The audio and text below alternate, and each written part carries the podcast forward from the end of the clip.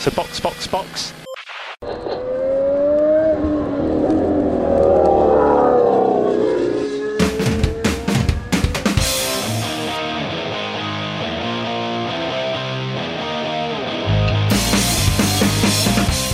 E aí galera, sejam muito bem-vindos ao episódio 97 do Box Box Box, o original. Eu sou o Denis Augusto, estou aqui com Juliana Miyahara. Depois de muito tempo, voltei. Nem sei mais se sei fazer podcast ainda. o Denis Isso. vai me ajudar. Mas acabei voltando justo num fim de semana de não corrida. Coisa, É. não. Porque vamos falar do não GP da Emília Romanha e qual foi o impacto disso não só nas equipes que projetavam levar para a pista várias atualizações e tudo mais, mas também no circo da Fórmula 1 como um todo e uma pauta que a gente vai puxar agora no começo, principalmente na região de Imola ali, que tem questões muito importantes pra gente comentar. Então é isso, vamos ao cast.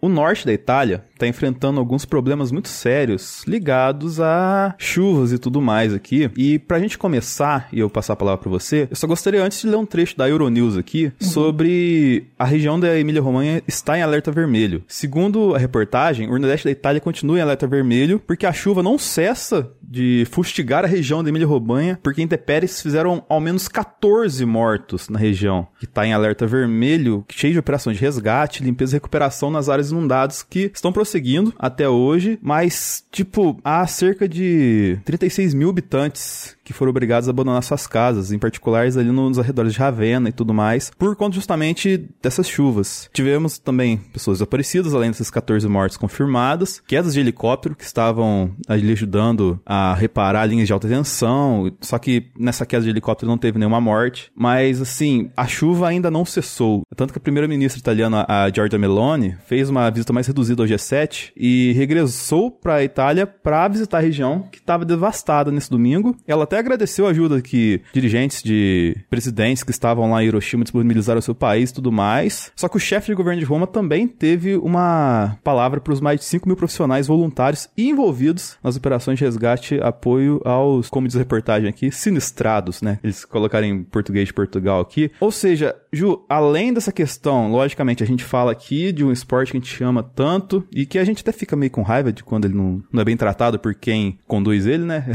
Essa é a pauta do fã de Fórmula 1 ultimamente. Só que eu acho que tem uma questão muito importante que esse GP da Emília-Romanha não ter ocorrido, traz pra gente debater aqui, né? Questões muito ligadas à conscientização ambiental, pra dizer o mínimo, né? Sim, a gente tinha uma pessoa no grid na Fórmula 1 até o ano passado que era um, um defensor da causa sustentabilidade, enfim, vamos olhar para essas coisas e falar sobre essas coisas, principalmente porque o automobilismo, o esporte a motor, seja Fórmula 1 ou não, tem um impacto, né? E quando a gente fala de Fórmula 1 especificamente, a pegada de carbono que a categoria deixa é gigantesca e não só por causa dos carros correndo na pista, mas principalmente por causa da, do transporte do circo todo, né? São muitas viagens de avião e de navio e um transporte absurdo de cargas gigantescas. Inclusive, nos últimos anos, a gente. Essa discussão sempre surge por que o calendário é montado dessa maneira, né? A gente até debateu muito isso naquele calendário perfeito que a gente gravou no começo do ano, porque, Uhum. cara, é inacreditável o calendário que eles montaram pra gente esse ano. É um, um trabalho fenomenal para ficar se deslo- fazendo deslocamentos enormes pelo globo e isso, obviamente, polui muito mais. Então, é, é um gasto de dinheiro maior, é um gasto de energia maior. Não tem porquê. Lógico que existem justificativas e é por isso que eles fazem dessa maneira, mas eles estão considerando questões muito menores do que o que a gente acha que é importante, né? Que é o mínimo de sustentabilidade. Lógico que tem mil iniciativas na Fórmula 1 para que o esporte se torne cada vez mais sustentável, né? Então, melhorias é, em termos de gasto mesmo de energia, em como que os motores podem ser menos poluentes, o próprio combustível. Mas a gente sabe que isso são medidas mínimas, assim, para o estrago que já foi feito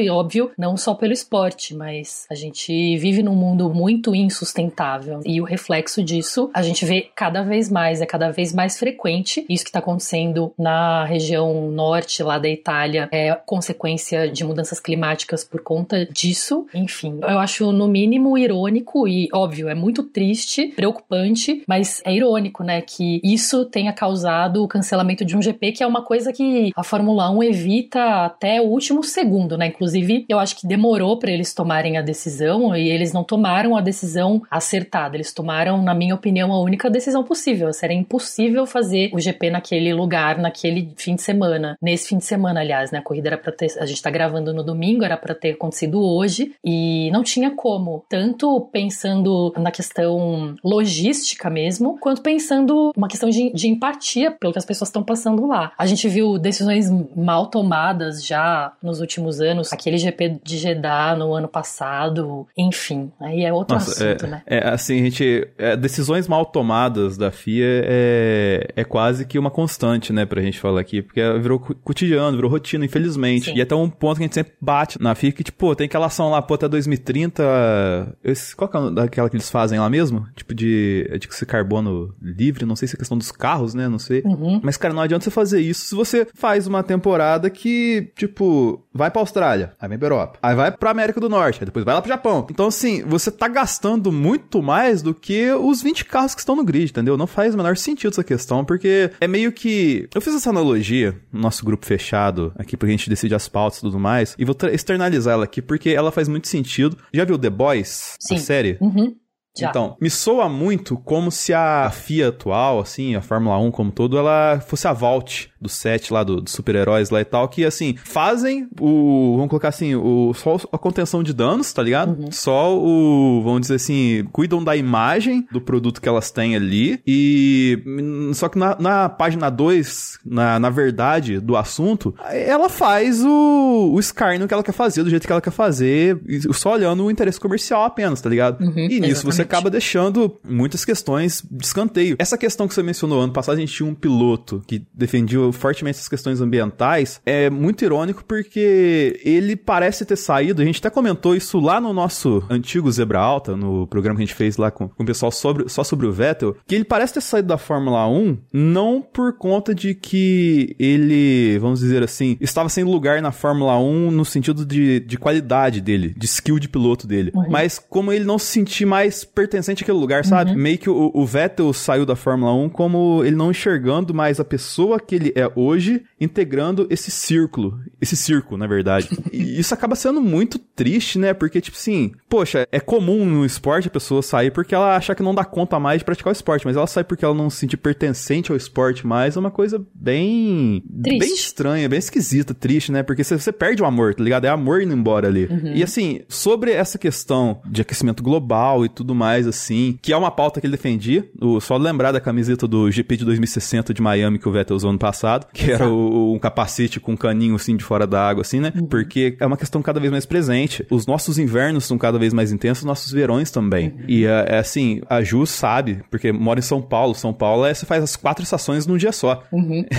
É isso. e, tipo, isso, isso não é normal, né, Ju? Não. A gente consegue perceber cada vez mais mudanças climáticas, mesmo em lugares onde as temperaturas não são extremas, de um ano para o outro. Assim. Eu tô percebendo, por exemplo, que nesse ano as coisas já estão diferentes do ano passado, e no ano passado as coisas estavam diferentes do ano retrasado. Então, Sim. essas mudanças estão se acelerando. 2060, que era o, G, que o, o GP embaixo d'água que o Vettel previa, eu acho que está muito mais perto, talvez. Assim. Infelizmente. É, infelizmente. E, enfim, né, não é uma questão que a Fórmula 1 vai resolver, mas a Fórmula 1 deveria sim se preocupar mais Exatamente. com isso. Exatamente. Pelo tamanho que ela tem, né? Sim, além de ter a influência direta, eles também têm uma influência indireta na conscientização das pessoas mesmo. Assim, é, é uma pauta até complicada de abordar, às vezes na internet, né? A Carol Polita, por exemplo, disse que quando ela falou sobre a pegada de carbono da Fórmula 1, ela foi muito criticada porque tem gente que parece que, sei lá, quer tapar o sol com a peneira mesmo, assim, que assistir a sua corrida e fingir que tá tudo bem, assim. É como se a gente, se a gente falasse sobre a responsabilidade responsabilidade da Fórmula 1, a gente estivesse indo contra algo que a gente deveria apoiar, assim. não faz sentido isso, cara. Aí você entende também por que, que eles não se preocupam tanto quanto deveriam com certas coisas, né? Porque, no fundo, o público, ou, ou grande parte do público também não se preocupa ou que finge que esses problemas não existem. Apesar disso, né, a gente teve alguns atos que, assim, eu considero quase que obrigatórios, assim, por parte da Ferrari, que Sim, eu saiba total. até agora, da Ferrari e da própria Fórmula 1, né? Cada uma doou um milhão, né, de euros pra, pra uhum. região, assim. Isso uhum. parece muito, mas parece que os danos estimados na região ali de onde ocorreu essas fortes chuvas é coisa de milhares de milhões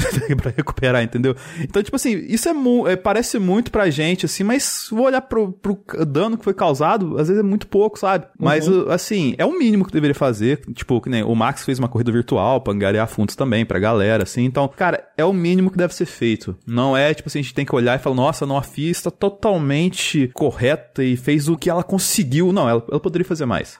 Com mas certeza. ela é, ela faz de uma forma que, assim, meio que fica um protocolar onde não deveria ser protocolar, tá ligado? Deveria ser natural fazer Exato. esse tipo de coisa, assim, então. O Lawrence podia, né? O Lawrence podia ter doado um milhão é o troco de padaria dele, né? Exatamente. Ainda mais que agora vem um tanto de chinês ali na Aston Martin deu dinheiro ali. Exato. Então ele tá sobrando ali, porque eu já tinha dinheiro, agora tá vindo mais dentro porque ele quer fazer uma equipe campeã e tal, assim, mas para que mundo que ele vai ser campeão? Vamos ver. É. Agora nos próximos tempos. Dessa empreitada aqui, não só a Fórmula 1 vive, mas a gente vive também, né? Uhum. Falando em dinheiro, Juliana, eu tô, eu tô triste. Por que tá triste? Porque enquanto o Papa Stroll tá cheio da grana lá, a gente precisa de um pouquinho de grana para fazer esse projeto continuar aqui. Então, a gente precisa da ajuda do, do nosso povo. Do faz-me rir, literalmente. Do, o faz-me rir, exatamente. e nesse momento a gente tá aqui para comentar um pouquinho sobre os modos que pode ajudar. Tipo, por, por menos uma coquinha gelada por dia, você pode ajudar muito o Box Box Box, tá ligado? A gente tem Sim. vários planos lá para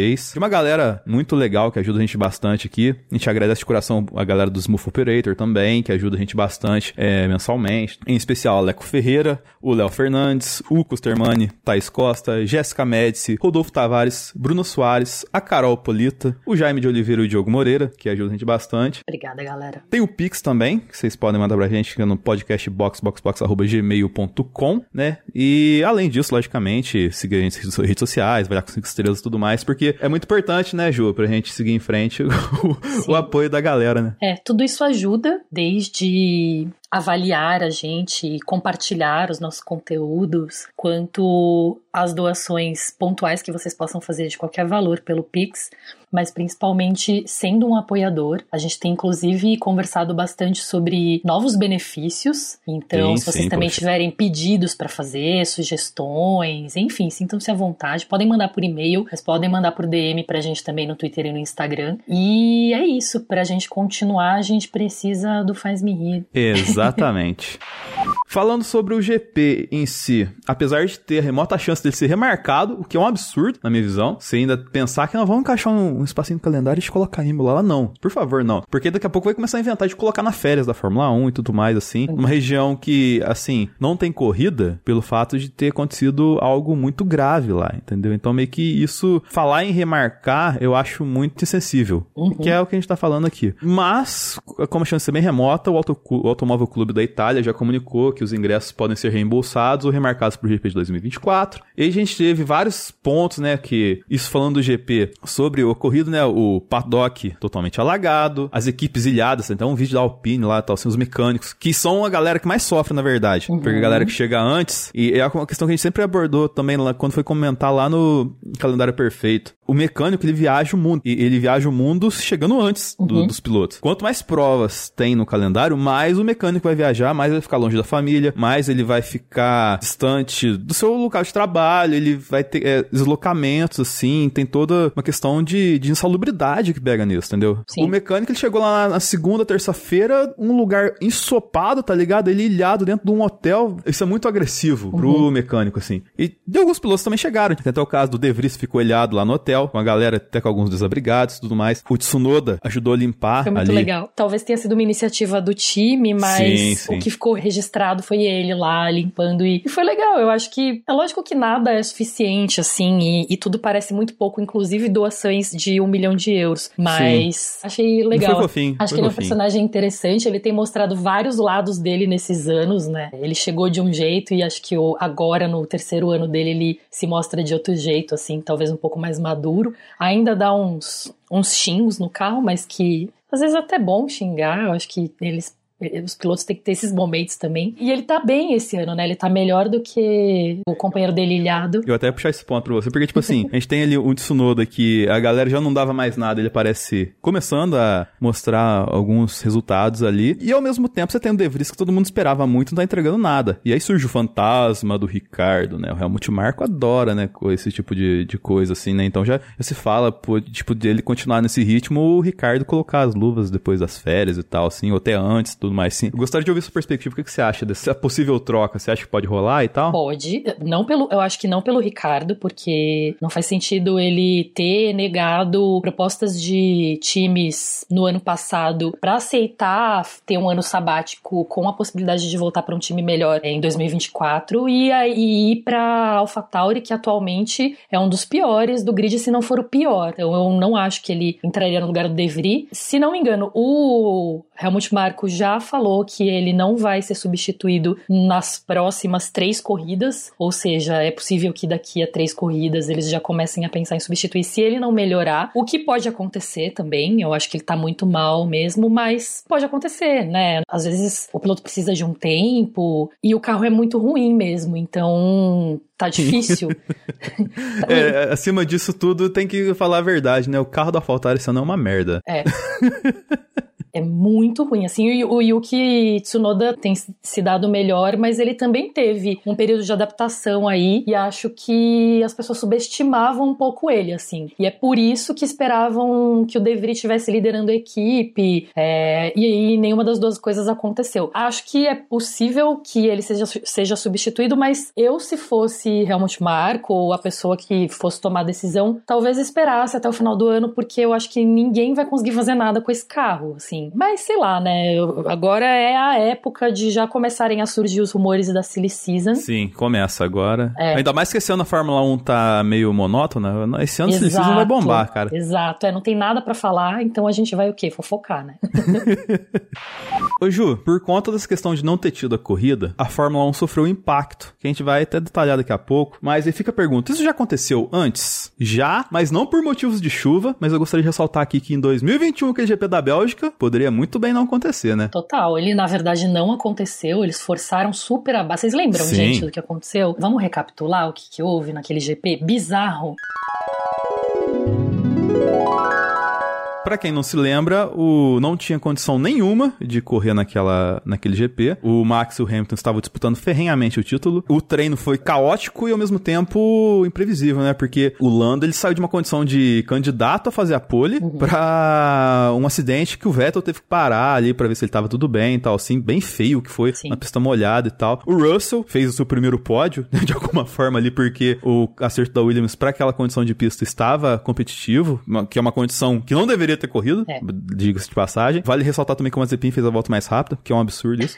Mas assim, o que aconteceu? Não tinha condição nenhuma, eles postergaram o máximo a corrida, ao que dava postergar. Deram lá umas duas voltas de safety car com todo mundo e deram a corrida como encerrada, com a vitória de Max Verstappen, Russell em segundo, Hamilton em terceiro. Com os pontos divididos pela metade, que aí chega lá no, no final do campeonato, lá o, o Max com o Hamilton, aquela questão empatada até no meio ponto, né? Que foi um Exato. absurdo. No meio ponto. É, e foi assim, eu até lembro um pouco de nostalgia desse GP, por- porque foi, foram fãs de Fórmula 1 unidos na desgraça, assim. A gente passou Sim, sim, um sim. domingo super deprimente, porque a gente ficou preso, né, umas 5 horas ou mais naquilo, no GP que ia acontecer e não aconteceu, e no final aconteceu só por uma questão protocolar e nem todo mundo achou justo, e ninguém sabia como que ia ser feita a pontuação, enfim, uma bagunça, mas rendeu muitos memes, né? Porque é isso, a gente faz mais memes quanto maior é a desgraça. É, teve a botia, uma bola lá que eles estavam usando lá e tal. Então, assim, pra meme foi bom, tá ligado? A, a, a Mari Becker tomando todos os chás de todas as equipes também foi maravilhoso, entendeu? Isso, teve.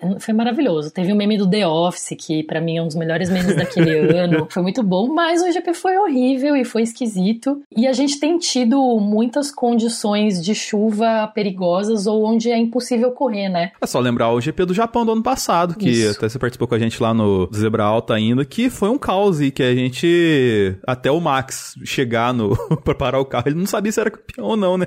Uhum, que é mais exato. um exemplo disso de, de, como que tem dias que não deveriam ter corridas e eles têm. Mas aqui, vou postar rapidamente um, um artigo aqui da, do racingonline.com, casos onde não tivemos GPs, assim, que eles foram cancelados. Em 55, na França, Suíça, Espanha e Alemanha, por conta de um temor de um acidente que teve nas 24 horas de Le Mans de 55 do Pierre Leve, que, tipo, o carro dele explodiu na arquibancada e matou mais de 80 pessoas, e o pessoal uhum. ficou meio que temeroso por conta disso e tal, assim, questão do... A questão que a gente sempre fala do caixão sobre rodas, né, da, do automobilismo nessa época dos anos 50, uhum. que era bem cruel essa questão. Depois disso, em 57, os GPs da Holanda e da Bélgica, por questão financeira totalmente, entendeu? Tava muito caro o preço de combustível e eles não quiseram correr porque, ó, tá muito caro o combustível, a gente tem que reduzir na premiação. Caramba, eu não fazia ideia disso, que loucura. em 69, no GP da Bélgica, o Jack Stewart liderou a galera, porque eles queriam melhorias na segurança do circuito. Olha só, piquete. Quem diria, né? Da Bélgica já em 69 uhum. com essa questão, né? E aí eles optaram por boicotar a corrida. Em 85, novamente na Bélgica, por conta do asfalto, que não tava em condições, olha só pra você ver. Uhum. Que tava chovendo, olha só, tava chovendo em 85. e o traçado tinha sido resfaltado semanas antes. E aí com isso ele não curou direito e o GP foi cancelado. Que foi uma coisa que aconteceu na Turquia em 2020. Sim, é? sim, sim. E foi maravilhoso, diga-se de passagem, mas foi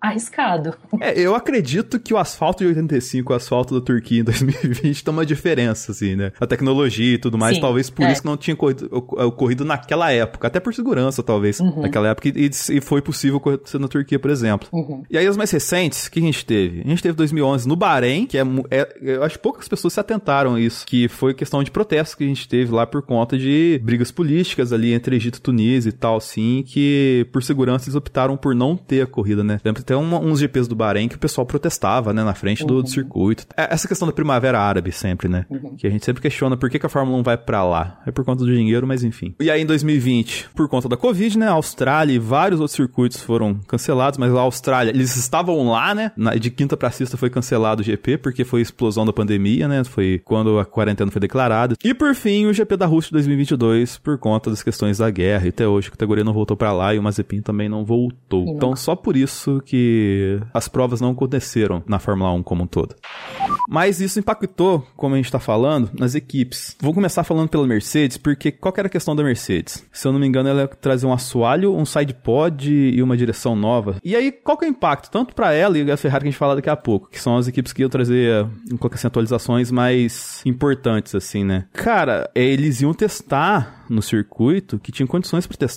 E agora eles vão ter que fazer isso em Mônaco, né? Então acho que é muito mais difícil testar um carro em Mônaco, né, Gil? Porque você tem umas peculiaridades da pista que meio que não permitem você fazer testes assim, por conta de ser um circuito de rua travado, apertado de tudo quanto é jeito ali, né? E eles vão ter que levar a atualização para lá. Pois é. A Mercedes já disse que ele, acho que eles podem mudar de ideia ainda, né? A gente nem começou a semana ainda, mas eles disseram que eles vão levar as atualizações para Mônaco porque eles estão muito confiantes. Só que existe, olha só, o risco de chuva nesse fim de semana de Mônaco. Não é possível. Então, aí eu imagino que se tiver mesmo risco de chuva, se chover, eu acho que eles não vão testar as atualizações lá, porque já é um lugar, como você falou, é uma pista muito técnica, difícil, é arriscado testar coisas novas e aí se chover, acho que é impossível. A Ferrari diz que vai levar algumas pequenas atualizações, mas vai deixar Sim. as maiores para Barcelona, que é a próxima corrida, que é um aí é o oposto de Mônaco, é realmente um lugar para você testar o que você quiser, porque eles fazem aquele circuito de olhos fechados, praticamente. É, geralmente né? testava lá, né? É, por isso, né? Justamente por isso eles têm um domínio muito grande da pista e, enfim, o certo seria, só que aí eles já estariam atrasados atrasados dois. A Mercedes já teria, teria trazido as atualizações e a Ferrari teria trazido parte das atualizações para a Imola, então eles já estão atrasados. Enfim, é um impacto que todas as equipes têm, mas a gente sabe que não são todas que estão levando atualizações tão agressivas assim. Vamos ver, eu tô bem curiosa, eu acho que é capaz da Mercedes realmente dar um passo dessa vez. Eu tô confiando na autoconfiança deles, assim, sabe? Porque assim, o, aqui eu achei certinho no, no F1 Mania, eles colocaram aqui, seria um assoalho novo, uhum. suspensão nova dianteira e novos sidepods, que seria a morte do sidepod zero, que foi um conceito que o Toto Wolff é, pediu o truco. Exatamente. Tomou seis e tomou 12 na testa.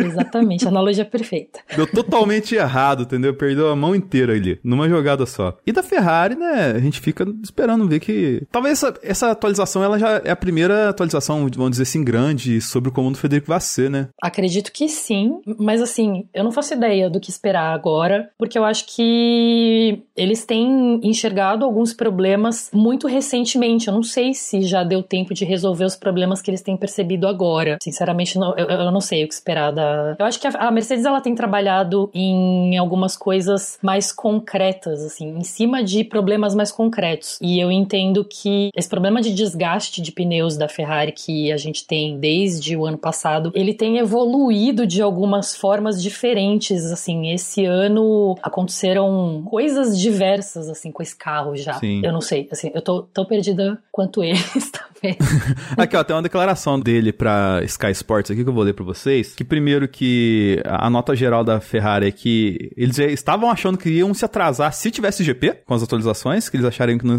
mesmo tendo GP que não teriam todas as atualizações certinhas para essa prova. E ele complementa aqui, ó. Acho que seria um erro pensar primeiro que o desempenho vem de um único pilar. O desempenho vem de todos os lugares. E ainda por cima, se você tiver que duplicar algo de outra equipe, significa que você está sempre atrasado. Agora, com o limite de custo e o fato de que o carro quase congelou entre duas temporadas, é impossível copiar alguém. Isso significa que temos que seguir nosso plano e tentar desenvolver a nossa plataforma. Ou seja, não adianta muito, né, você... Essa questão do sidepod zero que a gente falou do Mercedes, por exemplo, assim, é, é um correr atrás gigantesco, assim, uhum. que deve ter tido muito ego engolido pelo Toto Wolff, ele precisa admitir, tá ligado? Porque, cara, cada carro é um projeto diferente, assim. A gente uhum. tem, logicamente, a, a, Aston Martin que copia todos, né? Mas eles têm muito engenheiro para fazer isso lá, entendeu? Pois é. É uma declaração do Fred que você leu agora. Sim, sim. Essa declaração eu acho que tem a ver com o que eu falei, né? Eles, sim, total. Eu entendo que eles não estão enxergando ainda qual que é a raiz do problema, assim. E talvez é,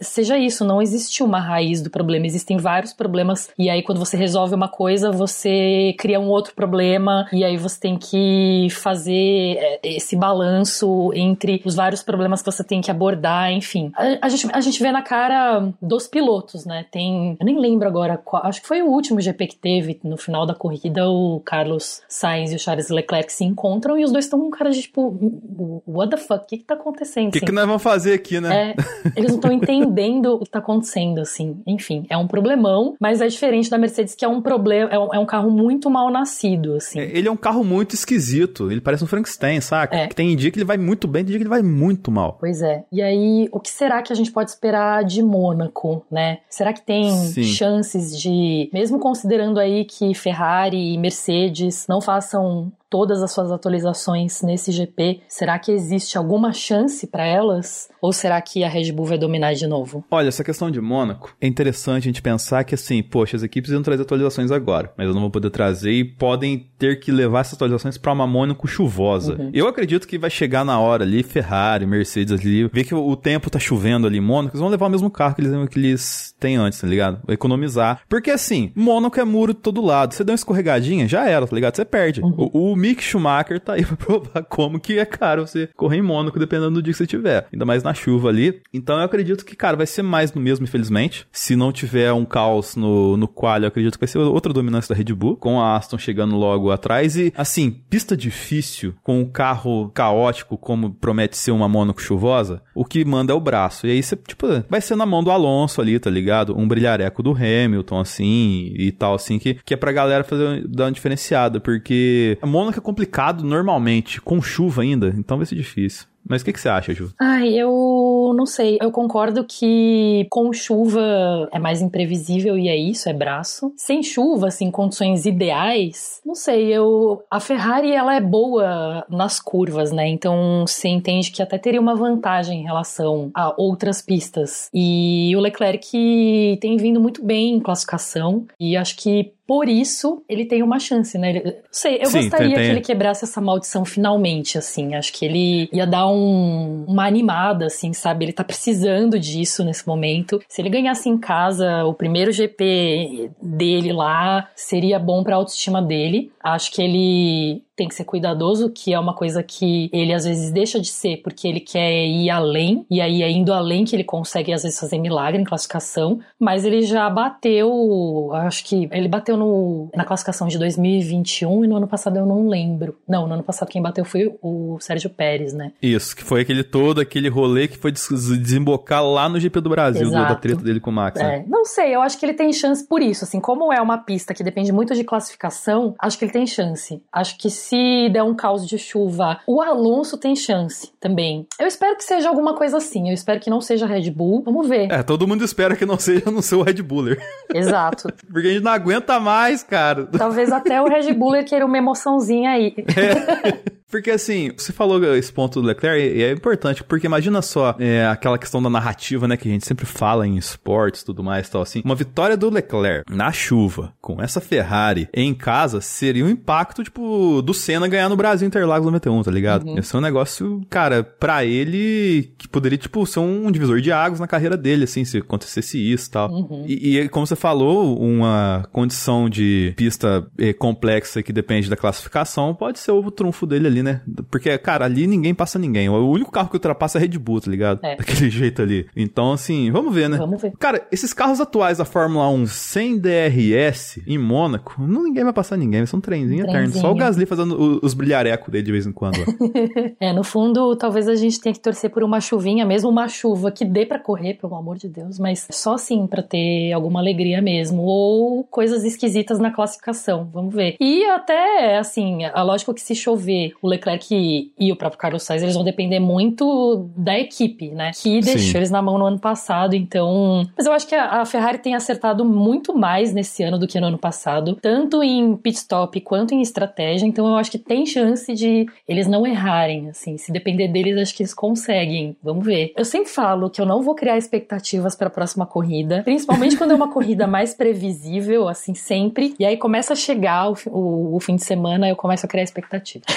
Espero que dessa vez não seja à toa. O fã de Fórmula 1 é feito criar expectativa. A gente tá é. aqui ainda com expectativa de que a Fórmula 1 vai ser interessante esse ano. Não vai ser de novo um Max Pérez e Alonso de novo no pódio. Ser fã de Fórmula 1 é ser esperançoso, tá ligado? É, é a gente acreditar que, que um dia a Fórmula 1 vai acordar e vai fazer um calendário decente, não vai gastar com, com transporte e tudo mais, enfim. E outras mil questões que a gente espera que, que a Fórmula 1 faça que infelizmente ela nunca fez. Tem uma questão ligada a pneus. Um comentário rápido aqui, porque teríamos testes com pneus nessa prova, por conta de que esses pneus duros que a Pirelli tá entregando nas pistas e que o negócio fica 80 voltas lá e não, gasta, tá ligado? O desempenho absurdo que o Max teve no, no GP de Miami com um pneu duro fazendo volta mais rápida que o pneu macio novo uhum. do Pérez e tal assim. E infelizmente não vai rolar, porque até ia ter uma questão do, na classificação que eles iam ter que usar o mesmo composto, né? No Q1, no Q2, no Q3. Mas enfim, isso vai provavelmente ficar lá pra Hungria. E assim, a Hungria é uma pista bem abrasiva, né? Uhum. Então, não sei, né? Enfim, é, é, mais um tempo de pneu duro por aí, né? É, esse ano a gente tá tendo muitos testes, né? E muitas coisas que eles previam estão dando errado. Tem essa questão dos pneus, de eles estarem durando demais. É, eu ouvi, eu não lembro agora onde, eu não sei se, é, se, se isso é verdadeiro também, mas parece que eles até pensaram em tornar obrigatória uma segunda parada, né? Então seria obrigatório ter duas paradas por corrida, mas aí não adianta nada, porque aí fica mais previsível ainda a estratégia estratégia, assim. Sim, sim. É a questão de criar artificialidade, né? Que a gente sim. sempre fala que, poxa, no, o esporte ele tem que ser legal naturalmente, não tem que criar artificialidade para ele ser legal. Porque se colocando mais um pit stop, você dá a chance de ter mais um erro, tá ligado? Então, poxa, por, por que você quer fazer um esporte competitivo baseado no, em, em expor o erro, tá ligado? Acho que não faz tanto sentido, assim. Sim, que para mim é a mesma coisa do novo formato de sprint. Apesar de achar que faz mais sentido esse novo formato, porque a gente tem lá treino e classificação na sexta-feira, o sábado é um dia à parte e a gente não tem mais um treino no sábado que não faz sentido nenhum existir, e aí a gente tem a corrida no domingo. Acho que faz mais sentido, mas para mim acabou, pelo menos na experiência que a gente teve, nivelando as equipes por baixo, porque ninguém sabia direito o que estava fazendo lá, porque ninguém teve tempo direito de acertar o carro. E existe essa questão, né? Vamos fazer menos treinos, porque com muito treino eles têm muito dado e aí fica muito fácil, mas aí você nivela por baixo, faz todo mundo ficar perdido na pista, também não faz sentido. Não sei. Tem a questão do DRS também, né? Eles imaginavam que os carros estariam seguindo melhor os outros, que eles estivessem mais próximos, então eles diminuem DRS, só que aí ninguém consegue ultrapassar, então tá, eles criam uma artificialidade que faz sentido existir, a gente não tá nem aqui discutindo se é necessário, porque ele obviamente é necessário, e aí com o novo regulamento eles acham que eles já podem tirar um, um parte dessa artificialidade, mas a gente percebe que não, assim, e aí fica super chato, e enfim, eu, eu também não queria estar no lugar deles para tomar essas decisões, assim, a gente fica dando um monte de pitacos, mas quais são as soluções, né? É, eles já tomaram tanta decisão errada, assim, É eles que tem que resolver lá, porque vale lembrar que esse carro novo, teoricamente, dispensar o DRS, Exatamente. né? E, e, e, o que a gente tá vendo hoje é que, cara, o DRS tá, é, ainda é muito importante uhum. pra categoria. Uhum. So, box, box, box. Eu acho que por hoje é isso, né? Acho que a gente fez o, um, um balancete legal pro próximo GP. A gente espera a galera semana que vem no glamuroso GP de Mônaco aqui para comentar. E até mais, né? Pra quem tá ouvindo e para você, João. Muito obrigado e muito feliz por você ter voltado com a Obrigada. gente. Obrigada. Eu também. Eu queria ter voltado num, num programa sobre GP pra xingar a gente, xingar a Ferrari, chorar, enfim. Mas é isso, tô feliz de ter voltado também. Ansiosa, a gente tava aqui. Eu, eu sinto que a gente ainda não teve um GP que a gente, putz, sei lá, que tenha valido realmente a pena. Assim, a gente ainda tá esperando. É, parece que a temporada né? não começou de verdade, Exato. né? O negócio não pegou no breu é. ainda. Vamos ver, de repente, Mônaco. Quem sabe? Sim, sim. Vamos ver se a loucura de Mônaco nos ajuda. Então, é isso, galera. E até o próximo Box, até. Box, Box. Box, Box, Box.